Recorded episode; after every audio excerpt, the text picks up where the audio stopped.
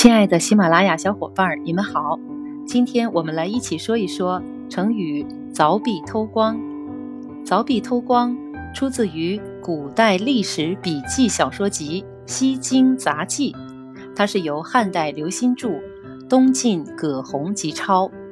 其中的西京指的是西汉的首都长安，写的是西汉的杂史，既有历史，也有西汉的许多遗文轶事。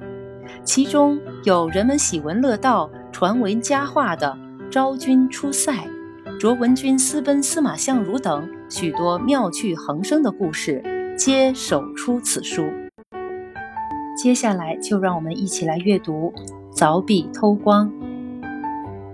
况衡，字幼归，勤学而无竹，邻舍有竹而不逮，衡乃。穿壁引其光，以书应光而读之。一人大姓，文不识，家父多书，恒乃与其拥坐而不求赏。主人怪问恒，恒曰：“愿得主人书，便读之。”主人感叹：“兹给以书，虽成大学。”以上的文言文，他说的是，况衡勤奋好学，但家中没有蜡烛照明；邻家有灯烛，但光亮照不到他家。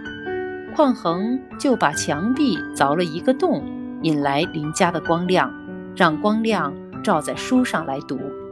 同乡有个大户人家，叫文不识，是个有钱人，家中有很多书。